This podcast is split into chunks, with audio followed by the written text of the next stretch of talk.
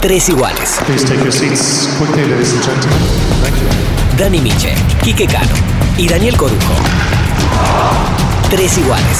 Tenis on demand.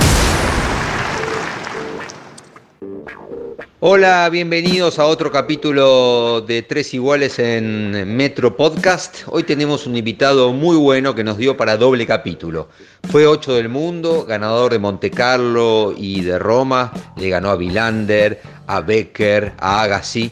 Muchos años capitán de Copa Davis. Le tocó ni más ni menos que manejar a la Legión, fuera y dentro de la cancha. Fue entrenador de varios y fue capitán de aquel equipo que fue finalista en 2006 y por supuesto en Mar del Plata 2008. De eso seguramente vamos a charlar en el próximo capítulo porque da para uno entero, la final de Copa Davis de Mar del Plata 2008 contra España. Nuestro invitado en Tres Iguales hoy es Alberto El Luli Mancini. ¿El misionero oriundo de Rosario o el rosarino oriundo de Misiones? ¿Cómo te tengo que presentar? Y la verdad que de cualquiera de las dos formas con alguno quedó mal. Eh, pero bueno, la realidad es que, eh, bueno, nací en Misiones y a los tres años, cuatro, me vine a, a Rosario. Mi familia se, se mudó a Rosario, así que eh, te digo, eh, mi, mi formación, mi, adolescencia, mi crecimiento fue todo prácticamente en Rosario. Tengo, tengo familia todavía en Misiones, pero bueno, muy ocasionalmente he ido. Así que eh, misionero de nacimiento y por adopción rosarino.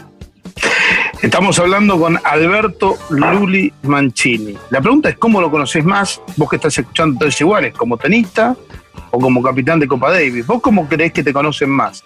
Luli, ¿como que fuiste capitán de Copa Davis o como tenista? Yo creo que eso es, una cuestión eh, de generaciones, ¿no? O sea, creo que eh, una generación de, nuestra época y, gente un poco más grande eh, y algunos un poco más chicos eh, recuerdan la, parte de jugador y, y después, obviamente, vivieron mi etapa como, como entrenador y capitán. Eh, yo me retiré de joven, entonces eh, la, etapa de jugador se terminó hace bastante, entonces por ahí eh, eh, hace unos años que ya la, etapa de, de entrenador es más visible, diríamos, hace muchos años dejó de ser visible la de jugador, con lo cual los que me recuerdan en ese dentro de la cancha como jugador son, son más de nuestra generación para arriba y un poco para abajo. Eh, Luli, vos sabés, este, en Tres Iguales tenemos una, una de las tantas características es mezclar época, vamos y venimos, pero en este caso esta pregunta tiene que ver con una lógica cronológica. ¿Te acordás cuando fue tu primer contacto con una raqueta? Y mi primer contacto fue en, en, eh, en Misiones. Yo tenía tres, tres años por cumplir cuatro, creo, y bueno, mi hermano ya jugaba, eh, mi hermano seis años mayor que yo, y, bueno, yo iba copiando, iba atrás, ¿no? Eh, obviamente eh, solo el contacto, porque pegarle una pelota no, todavía no, había arrancado, pero bueno, mi padre nos, nos, eh, siempre nos inculcó el deporte, mi hermano siempre compitió y lo hizo bien, y bueno, yo fui, fui un poco copiando eso y atrás de él, y, y recuerdo en el club de, de misiones, el Itapúa, eh, que, que bueno, de ahí salieron varios después, el Chucho también, y, y Horacio Gallandat, no sé si se acuerdan ustedes, pero eh, Blanchard, sí, Blanchard. Y bueno, en ese club yo recuerdo haber tenido mi primer contacto con la raqueta. Y cuando llegaste a Rosario, digamos, con, con el tiempo, ¿hiciste otros deportes o directamente eh, el contacto con el deporte fue el tenis, cuando ya creciste un poquito más? Mira, los otros contactos con deporte fueron básicamente fútbol, que, que es lo que todo el mundo hace cuando está en el colegio. O sea, el colegio tiene por, por eh, diríamos, deporte casi principal, salvo algunos ahora que introdujeron hockey, rugby y algunas otras cosas, pero eh, básicamente en aquella, era, en aquella época era mucho fútbol, con lo cual ahí tuve contacto con fútbol. Nunca me, me volvió loco. Y en una época eh, donde todos mis compañeros de colegio eh, jugaban rugby, eh, yo era el único que, que hacía un deporte individual y eh, tenía otro compañero que lo hacía conmigo, pero bueno, básicamente los fines de semana eh, todos se juntaban a, jugar sus partidos de rugby o viajaban en delegación y eh, es como que volvían en la semana y charlaban de lo que habían vivido en los partidos y yo me sentía como medio al margen de todo eso, ¿no? Entonces hubo una época de año y medio que incursioné en el rugby cuando yo tendría 10 años eh, mi padre obviamente estaba totalmente en contra. Yo en esa época era el número uno de preinfantiles eh, de, la, de la provincia, diríamos, o de la, zona de Rosario y la influencia. Y, bueno, veía eh, en el rugby un, peligro, mi, se ve mi, viejo. Y, nada, recuerdo una vez que por arte de magia eh, de un viaje me trajo dos conjuntos nuevos de tenis, no sé si eran fila o cosas, y a los, a los dos fines de semana había dejado el rugby. te compró el viejo. me compró. Como, como te dijo Dani, vamos y venimos y cambiamos de tema constantemente en tres iguales. Este, pregunto, ¿qué te calmó más la adrenalina como del jugador, ser capitán de Copa Davis o ser entrenador. No es lo mismo, obviamente, pero ¿qué, fue lo que más se pareció a esa adrenalina? Eh, está buena la pregunta. Eh, creo que creo que la Copa Davis trae más adrenalina eh, en, poco espacio de tiempo, ¿no? sobre todo en la época donde, donde estuvimos, donde me tocó vivir digamos, es muy intenso, en, un periodo eh, acotado y después eh, va, eh, es como que en el formato viejo, ¿no? Porque hoy el formato nuevo es diferente, se es todo en una semana y, eso de la Copa Davis yo creo que era algo, algo muy característico de, bueno, mucha intensidad, después mucho tiempo hasta la próxima eliminatoria que se calmaba un poco todo y un poquito antes se volvía a, esa efervescencia. Entonces, en esos momentos yo creo que la adrenalina era, era mayor que el día a día de un, de un entrenador en el circuito. Eh, Luli, eh, ¿cuándo te diste cuenta que te podías eh, ganar la vida como tenista? ¿Hubo algún partido, algún momento? Este es un clic que se te hace la cabeza y dices, yo me puedo dedicar a esto, puedo vivir de esto. la verdad que se fue dando todo un poco muy por, por, por, por, decantación, eh, de a poco, eh, a ver, eh, la diferencia yo veo hoy es que en nuestra época ninguno de nuestros padres a los 10, 11 años se, nos ocurría, se les ocurría pensar en su hijo como un profesional de tenis.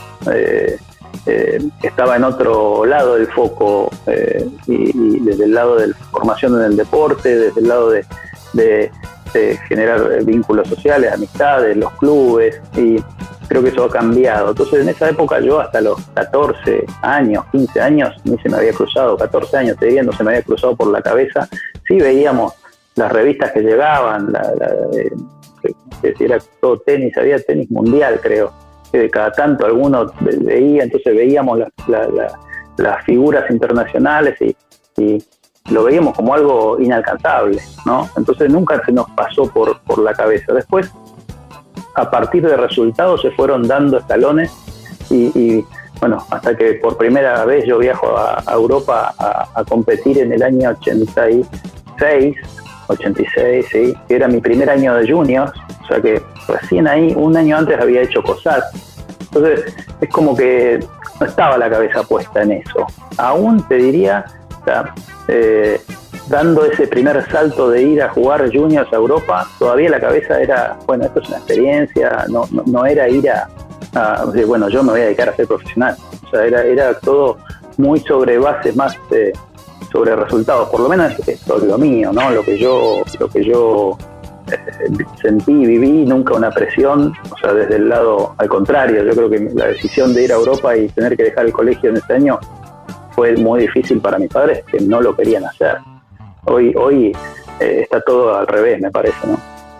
Donde están eh, los padres ansiosos porque los hijos vayan, compitan y, que se conviertan en, profesionales. Pero eh, esto, digamos, también no es una exigencia de, de Eloy, porque de repente se ven que dicen, no, los chicos ya tienen que estar compitiendo a los 14 años, ya tienen que estar acá, si se puede. este, los escalones hoy no se los está poniendo también el mismo tenis a los jugadores, a los chicos, digamos. Yo particularmente siento que no, creo que no. De hecho, bueno, yo creo que hay varios factores eh, que, que- que influyen y no solo este. Me parece que también en nuestra, nuestra, nuestro país influye un, un- un tema que hace rato venimos eh, viviendo, que es el tema económico, que cada vez está siendo más difícil eh, la, la, la posibilidad de los chicos de salir a competir, eh, a, la inserción al profesionalismo es muy caro.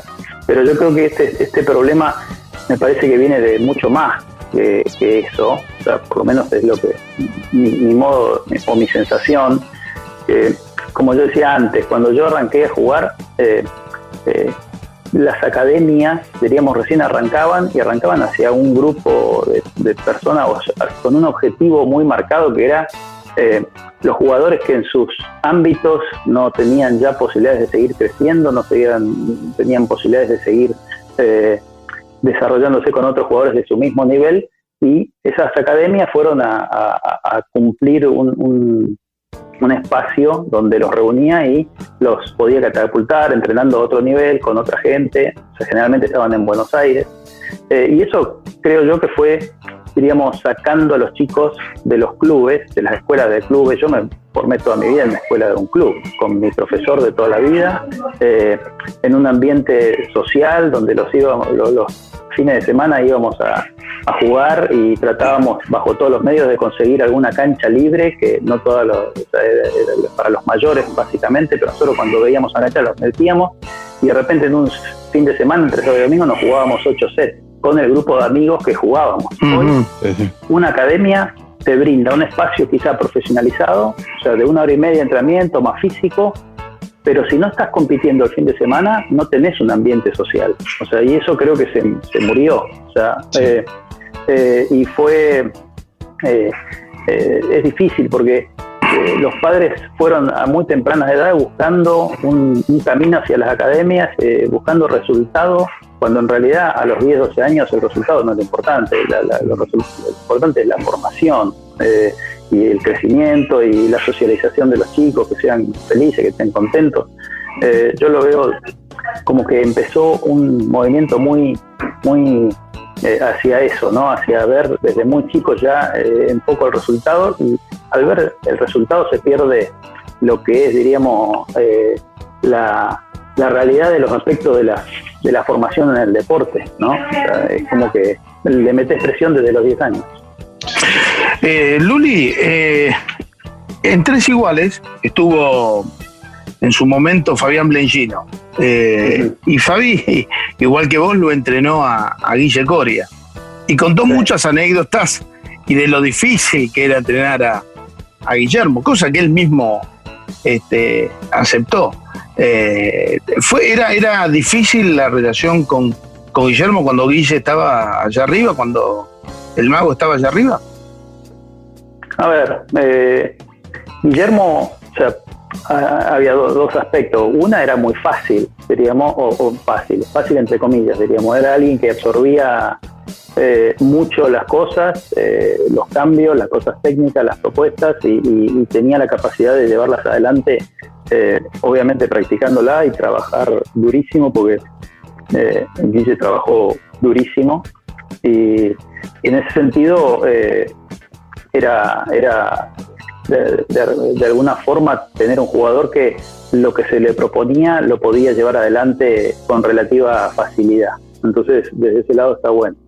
Eh, desde el lado eh, eh, relación, eh, desde el otro aspecto, me imagino que se, se- refería a Fabián, es, eh, creo que Guillermo lo vivía con, con, con una presión muy grande o, o- o él necesitaba reafirmar esa, esa, eh, esa sensación de ser, eh, de ser bueno en el día a día, en el, eh, sobre todo en las primeras eh, instancias de los torneos, él solía ponerse muy, muy tenso, muy nervioso. Eran esos momentos los que Guillermo se, se- se- iba un poquito de centro y, a veces era difícil contenerlo.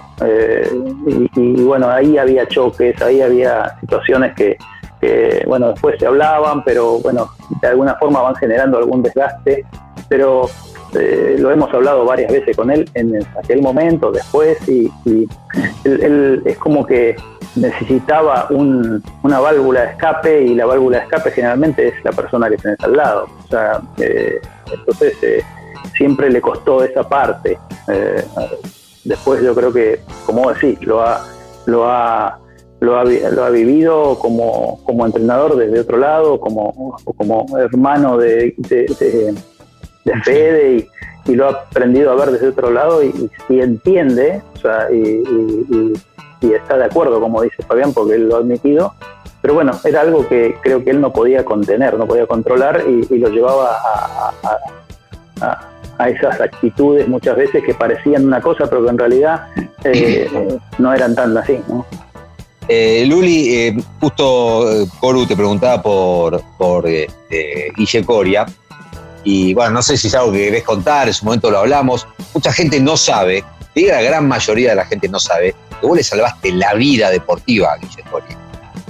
Tuviste que hasta ser este, detective, todo, para salvarle la vida, porque estaba fuera de las canchas. Le había dado un segundo positivo este, que, terminaba, que terminaba con la carrera de, Guille y se termina salvando vos con un amigo tuyo, ¿no? Que era un abogado en California, no sé si querés contarlo. Sí, no sé si, si debería contarlo o puedo contarlo. Eh, no sé si, si él Abel alguna vez lo ha hecho público. Necesitaría un poco el consentimiento de Guille para poder contar esta intimidad. Eh, claro, esto, Guille, Sí, discúlpame, Guillermo lo habló conmigo, de hecho, en un reportaje y él reconocía todo lo, que vos hiciste por él en ese momento y que en realidad el que se había movido, el que había hecho absolutamente todo en ese segundo doping, que mucha gente ni siquiera sabe que dio un segundo doping positivo, Guille Coria, y, valoró mucho ese momento con vos por todo justamente lo,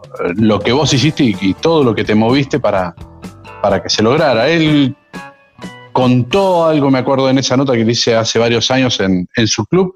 Mira, la nota que le hice cuando lo contó fue el día en que eligieron a, a Bergoglio como papa. Así que me acuerdo el día ah. y es en ese momento contó eh, mm. justamente este tema. Por eso te digo que si querés agregar algo, si lo querés contar, eso eh, no, no, yo, la verdad que no, no, no, preferiría no entrar en este tema en, detalles. Lo, lo, único que puedo aportar es, diríamos, lo que hizo Guillermo en ese tiempo, en, eh, estar entre dos cosas eh, en la competición, fue inhumano, y de la forma que lo hizo.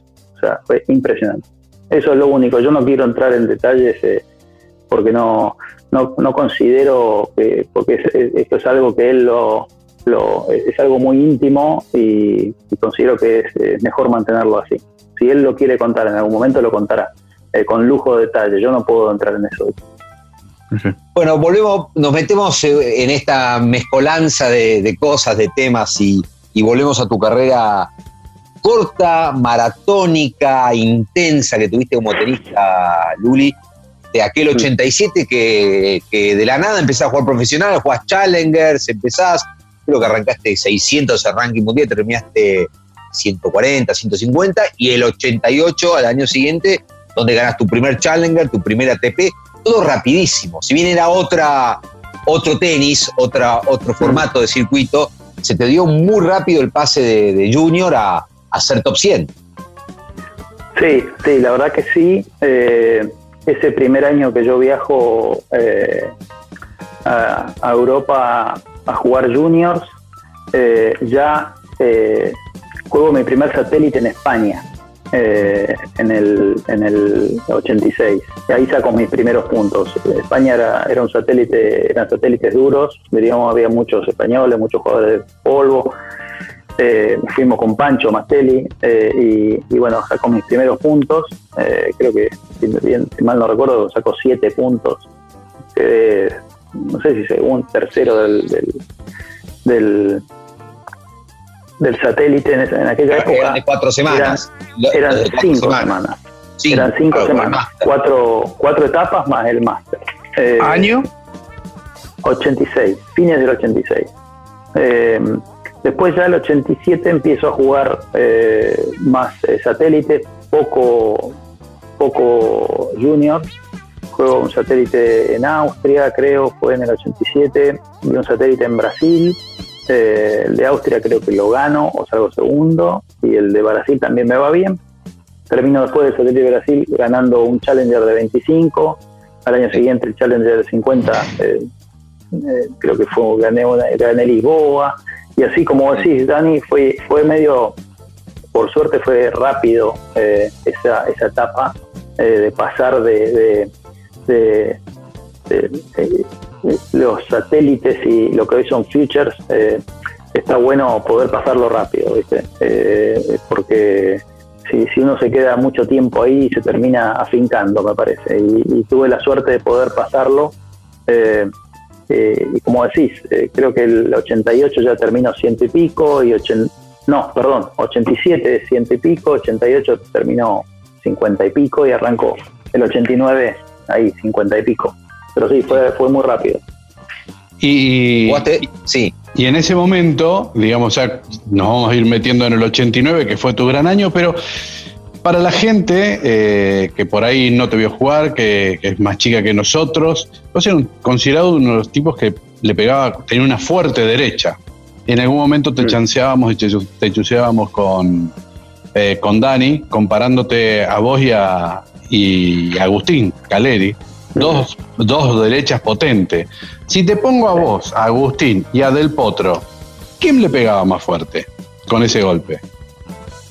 No, yo creo que de Potro le pega más fuerte, o sea, más, más, más, más, más rápida va la bola, me parece, porque mi golpe, o el de Agustín también era bastante hacia adelante y más planito, mi golpe llevaba un poco más de peso, un poco más eh, de efecto, pero yo creo que hoy, más allá de quién le pega más fuerte o no más fuerte, yo creo que la, la diferencia de aquella época a esta época es que eh, la media es mucho más alta, o sea, la media de la velocidad de la bola eh, y- también la media de velocidad de desplazamiento de los jugadores y la potencia de los jugadores es, ma- es mayor hoy que en aquella época. Por ahí algún golpe eh, aislado, eh, quizá, o varios golpes aislados dentro de un partido, eh, llevaban la misma o inclusive a lo mejor hasta más velocidad o más fuerte, más, más fuerte, pero la media es lo que se incrementó eh, muchísimo y eso hace que el, deporte sea eh, cada vez más rápido. Diríamos, antes había más un planteo de, bueno, inicio del golpe, inicio del punto, eh,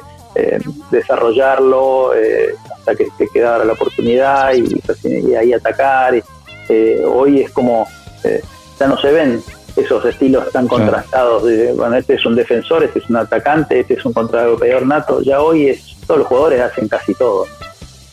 Lo que ha cambiado el tenis, ¿no? De Luli, estamos con Luli Mancini, por supuesto, en este capítulo de Tres Iguales Baila Santé. Estaba mirando, en el año 88, antes de tu gran año, que ahora vamos a hablar, este, repasarlo, terminás Mm. con 29 victorias y 15 derrotas, un título, y el prize money, 92 mil dólares. Casi, casi lo que ganaría un tipo jugando primera ronda a Australia y Roland Garros. Perdiendo en primera ronda de Roland Garros y Australia y jugando nada más en todo el año, ganaba más que vos con 29 victorias ATP, eh, Un y título. Challengers y ATP y un título. Y no estamos hablando de la prehistoria, ¿eh? estamos hablando de 89, 88, 89, ¿no? Sí, sí, eso es tremendo lo que ha, lo que ha cambiado, lo que ha crecido. eh, es eh, monstruoso. Uno ve ahora los números de hace 30 años y decir, es, era irrisorio los números, pero bueno, era lo que había. Para esa época parecía mucho, hoy no parece nada. Ganar un Master Series hoy te va casi un millón de dólares, ¿no? Claro, eh, y, y Naciste en esa 10 época- años antes, Luli. Sí, o 20. Se- 72 mil dólares por ganar Monte Carlo. Es un poquito más que una primera ronda de un Grand Slam. en el 89. Sí, 72 mil Monte Carlo, acá me estoy fijando en la página de ATP y 129 mil, un poquito más, en Roma. Miche lo está deprimiendo. Sí, Sí. no, no, no. Hoy con, no. hoy con dos torneos tenés dos, más de 2 millones de dólares. Sí, increíble. Increíble, ¿no?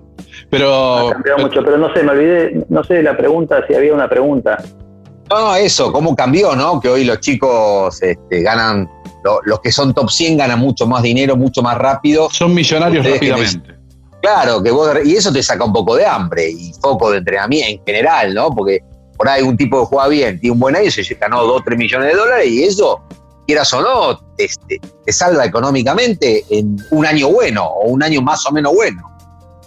Sí, sí, yo creo que eh, ha cambiado mucho. También hay, hay que ver, eh, los, los, los jugadores viajan con más equipos, más, eh, más gente que trabaja para ellos.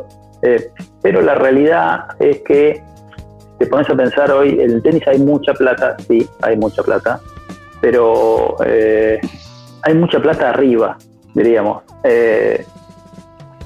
Comparado con otros deportes tan globales y tan eh, y que llevan tanta gente, o sea, el tenis eh, por ahí está un poco, eh, eh, no sé si tiene po- hay poca plata, sino que está eh, la distribución de la plata es un poco, eh, digamos, no, no equitativa, ¿no?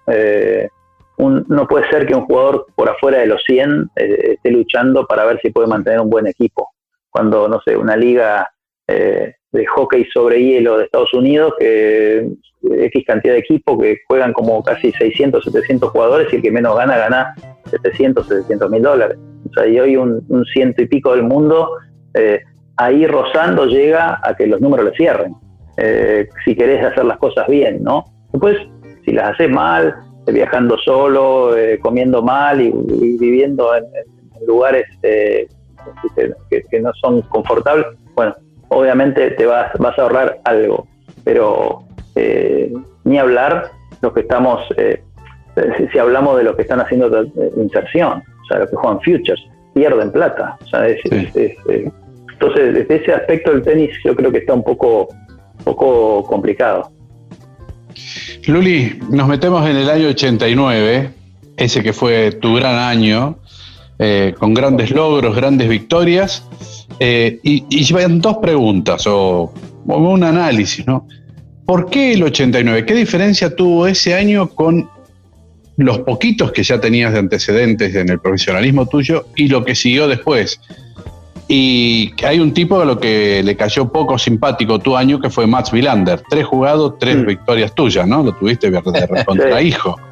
Sí, Sí, eh, yo, yo me venía formando desde, chico.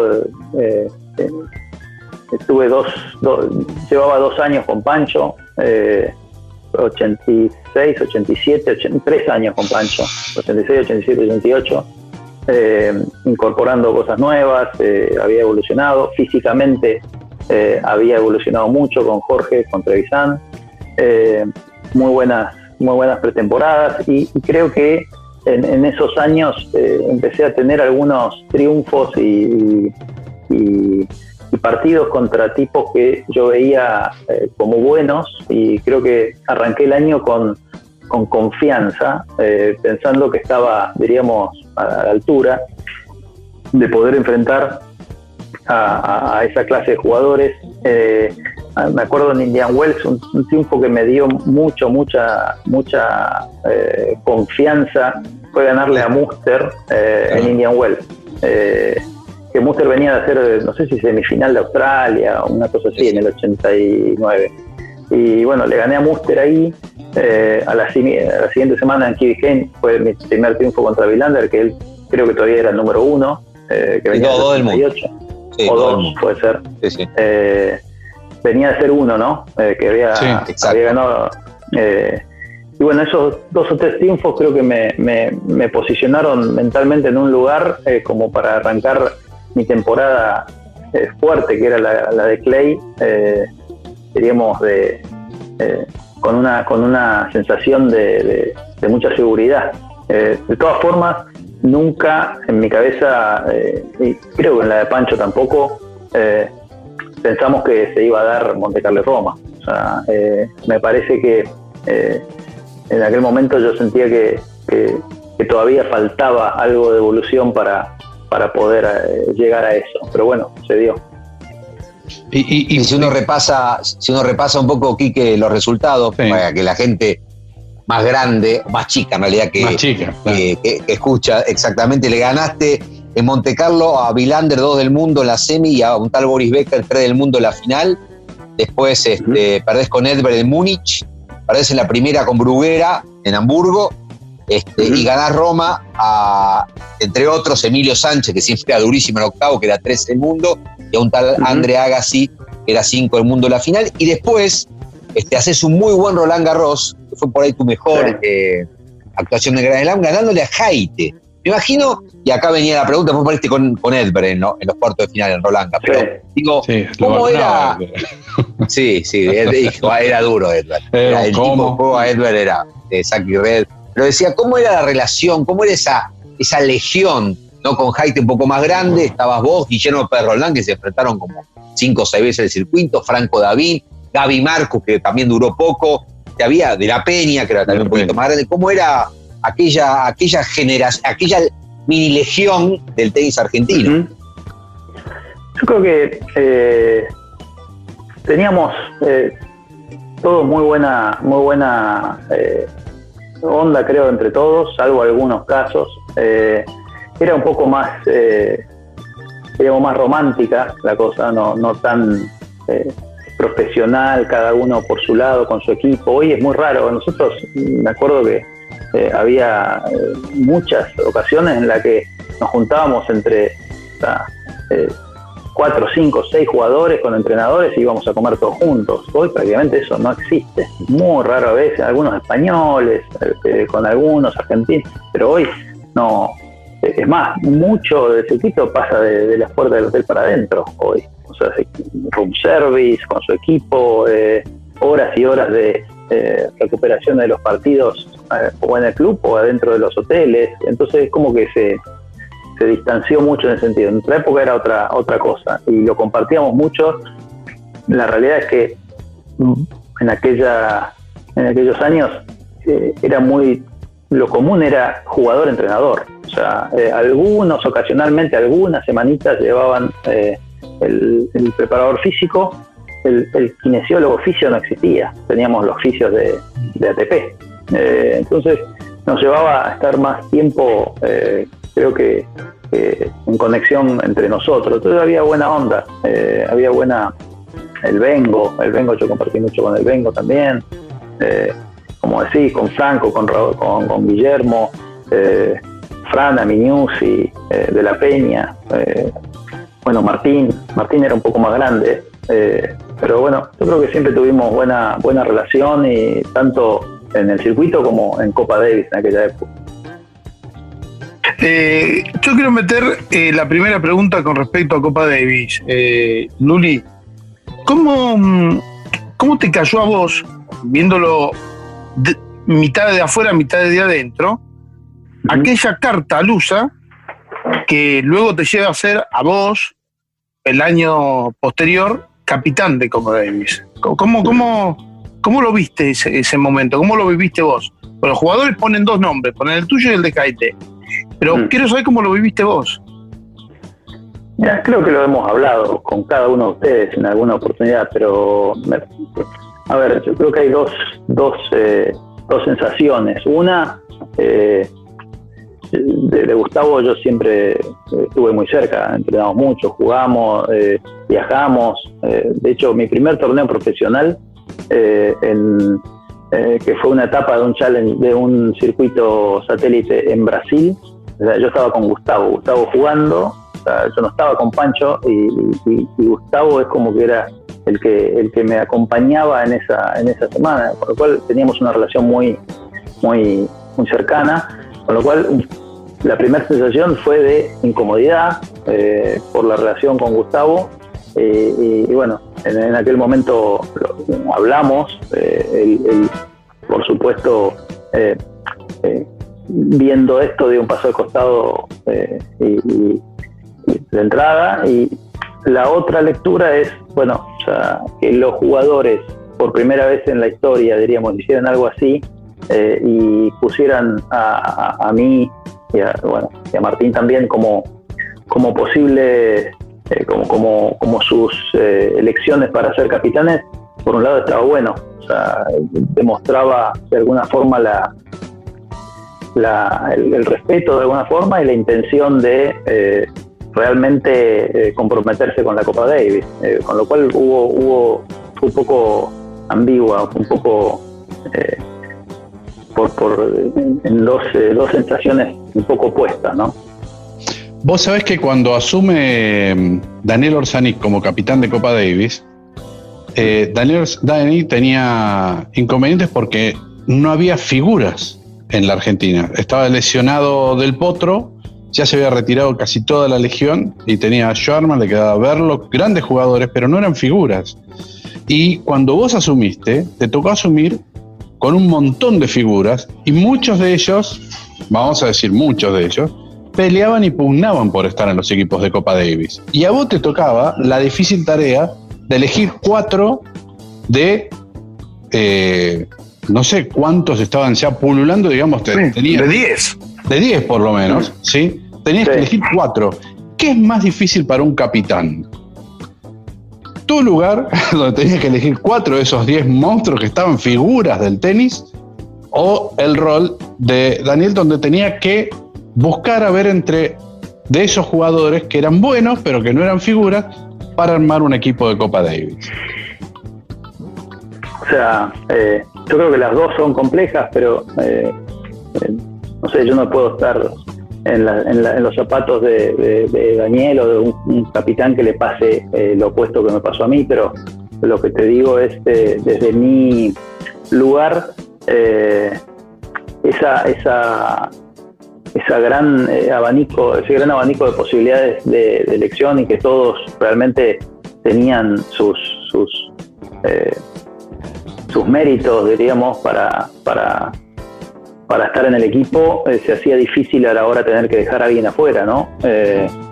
Y, y, no solo, estamos hablando de 10 jugadores, 8, 10 jugadores, pero ahí no para, es 10 jugadores más su cuerpo técnico y su familia, o sea que no es lo mismo. Eh, y, sabemos que en ese sentido los cuerpos técnicos también influyen, ¿no? Entonces, eh, eh, no, era, no era fácil, pero yo creo que varias de las reuniones que tuvimos con los jugadores fue en pos de buscar una, una consensuar un, un creo que también lo hemos hablado en alguna oportunidad, consensuar una, una forma de, comprometerse o de o ciertos puntos para, para, tener en cuenta a la hora de eh, tomar ciertas decisiones o pretender ciertas cosas de los lados de los jugadores, ¿no? O sea, eh, una, una, de las eh, los fines de año siempre había una reunión a ver quién iba a estar comprometido para el año que viene en la Copa Davis. de los del abanico de, de, todos los jugadores que podían llegar a estar eh, eh, y, el comprometerse a estar era comprometerse a estar en todo el año, independientemente si eh, estuvieras en una eliminatoria o, no fueras convocado en la primera. Si te necesitaban la segunda, tenías que estar. A eso se refería el compromiso. eso mayormente se, se, pudo llevar adelante un poco de esa forma y, y bueno, lo, obviamente cuando alguien queda afuera no quedaba contento y eso hace que ciertas ciertas fricciones se empiecen a generar a lo largo del tiempo, pero, pero cuando están las reglas más o menos claras y hay consenso en eso de parte de todos los jugadores, bueno, eh, uno tiene que aceptar las reglas, ¿no? Dani. Ahí está, Dani, estás muteado, vale.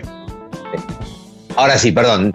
Eh, ¿Te generaba estrés cuando tenías que armar un equipo? Eh, ¿Sentías presión? Porque me imagino que tenías muchos flancos abiertos. Cada presión del propio jugador, como decías vos, de su equipo de trabajo, de los dirigentes de la Asociación Argentina de Tenis, que, obviamente querían de alguna manera participar o sugerir, de los familiares de los jugadores, no necesariamente, pues, que, que ha pasado, no necesariamente eh, solamente los entrenadores. Me imagino que cada elección este, era, era terrible para vos, ¿no? Porque no sé con quién lo hablabas, con quién lo discutías.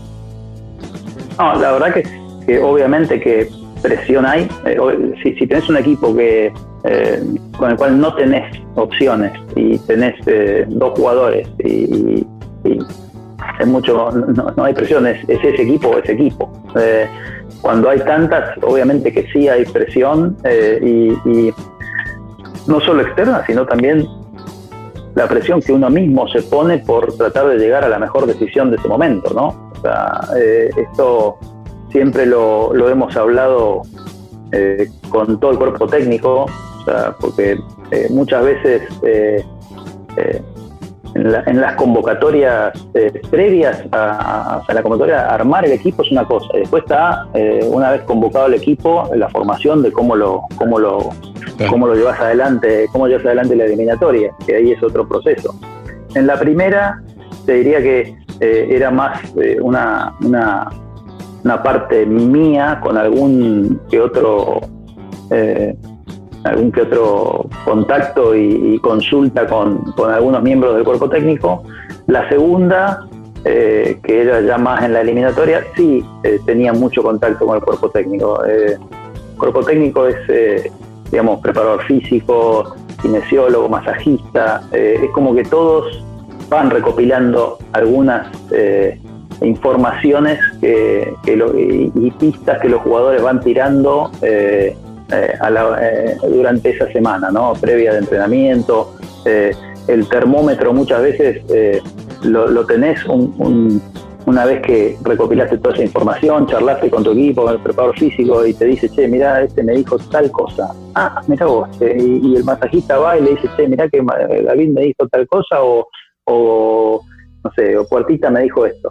Entonces es como que tenés informaciones que a vos no te llegan directas, o sea, pero, pero sí eh, las dejan fluir por otro lado, evidentemente para que, para que te llegue a vos seguramente, ¿no? O sea, entonces, en ese sentido había mucha, mucha de- de discusión con ellos, charla con ellos, y generalmente eh, tratábamos de hacer una, una decisión como equipo, o sea, ya no en, todos los integrantes, pero sí un, un equipo producido, decir, bueno, yo creo que la decisión va por acá, esta de sí, por estas, estas, estas, estas cosas, y siempre eh, tomábamos la decisión que creíamos que era la correcta en este momento.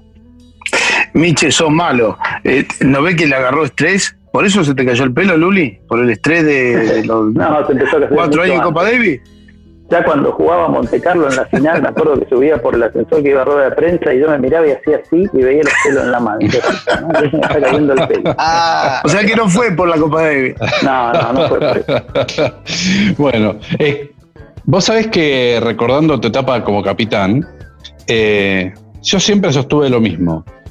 Eh, para mí te convertiste en un gran estratega como capitán eh, cuando viajamos a Australia eh, para aquel partido de cuartos de final frente justamente al equipo australiano sobre césped. Para mí, en ahí te convertiste en un gran estratega, esa fue mi visión, porque llevaste jugadores, eh, llevaste en dobles, los viste entrenar y empezaste a armar esto que decías.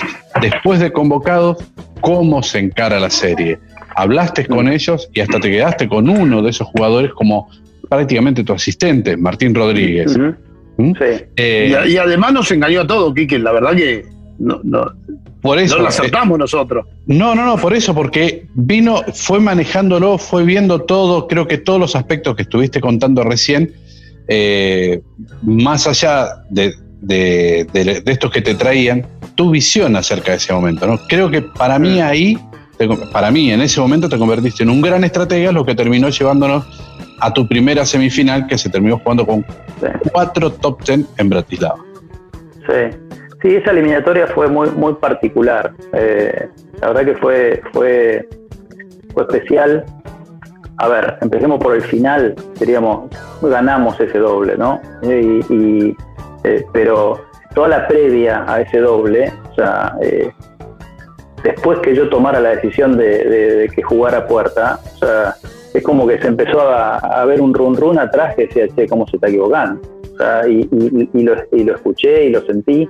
eh, y si yo hubiese, o, los chicos hubiesen perdido ese doble, seguramente me hubiesen caído con un hacha en la cabeza y decir, ¿cómo formó ese doble teniendo una pareja que hace dos años que, juega al más? ¿No es cierto? O sea, eh, el resultado fue otro y eh, vos me decís, sí, la- un, un estratega, pero en realidad eh, es muy finita la cosa, ¿no es cierto?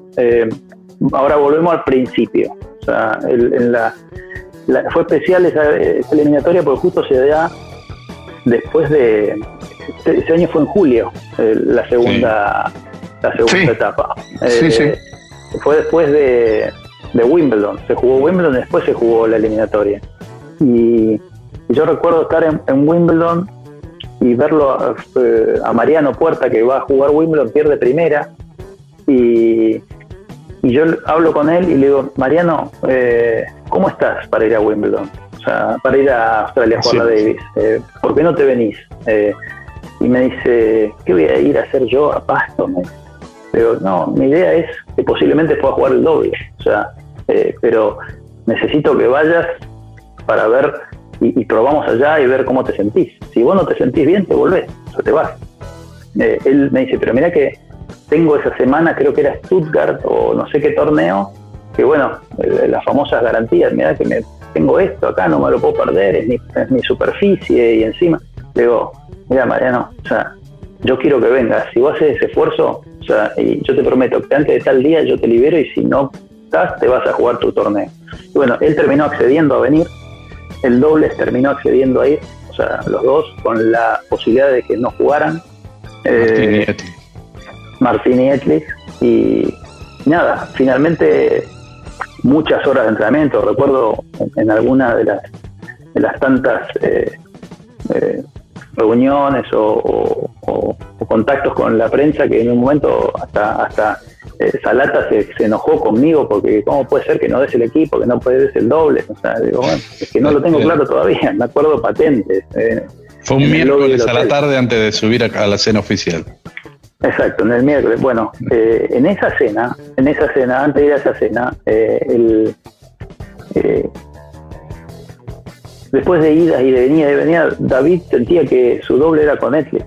O sea, eh, y, y en la cena, previo a la cena, yo fui y cambié. Y le dije, mira, no, eh, para mí es con Mariano, es un, fue un feeling, una sensación. Y yo lo veía desde el lado, eh, y acá están, acá van las pequeñas cosas eh, que, uno empieza a ver. Mariano en los entrenamientos me miraba y me decía, conmigo no perdés. Mirá, mirá dónde te estoy metiendo los saques. Eh, conmigo tal cosa. Y al, y al cuerpo técnico le decía, eh, decirle al capitán que conmigo no pierde. O sea, cuando vos ves un tipo tan seguro, tan confiado, y realmente estaba jugando bien y las cosas eran parejas, a la hora de enfrentar a un Hewitt, a un Arthur, eh, yo veía un tipo con mucha personalidad para entrar a la cancha, con, con- que se los que iba a querer comer. Eh, y bueno, ahí los feelings, eh, viste, te llevan a tomar esa decisión, que a lo, a lo mejor después podés perder, ahora, el perder no quiere decir que fuera la, la decisión equivocada, no lo sabés, a, a lo mejor hasta ganando muchas veces no es la decisión correcta, es, es muy relativo todo. ¿Qué te dijo David cuando le dijiste para mí es puerta? Eh, él me dijo, eh, ¿cómo fue que me dijo? Convencelo, convencelo que podemos ganar, me dijo. Eh, y yo le dije, bueno, eh, vos convenciste que podés ganar con él. Eh, creo que fue así, un intercambio así. David, o sea, lo, lo- lo respetó, eh, se sorprendió porque iba para un lado y terminó para, para el otro, pero no, bueno, buena, buena, buena sensación. Eh, y por ahí, eh, como te digo, sorprendido, pero una vez que se tomó la decisión, me dijo, ok, pum, y, y David, sabemos lo que era David, entraba a la cancha y se Sí. convertía en, en- en un asesino. Exactamente. Bueno, mi pregunta es, eh, creo yo que eh, es necesaria en este momento. ¿Estaba o no paspado Coria? Se va a la primera parte de este Tres Iguales en Metro con Alberto Luli Mancini. Por supuesto, nos queda la segunda dentro de unos pocos días más, donde vamos a charlar exclusivamente del bochornoso partido final de Copa Davis en Mar del Plata 2008. ¿Qué es lo que pasó verdaderamente en aquella final? Una de las páginas más tristes y negras de la historia del tenis argentino. En la próxima, aquí en Metro, con Tres Iguales. Tres iguales. Dani Miche, Quique Cano y Daniel Corujo. Tres iguales. Tenis on demand.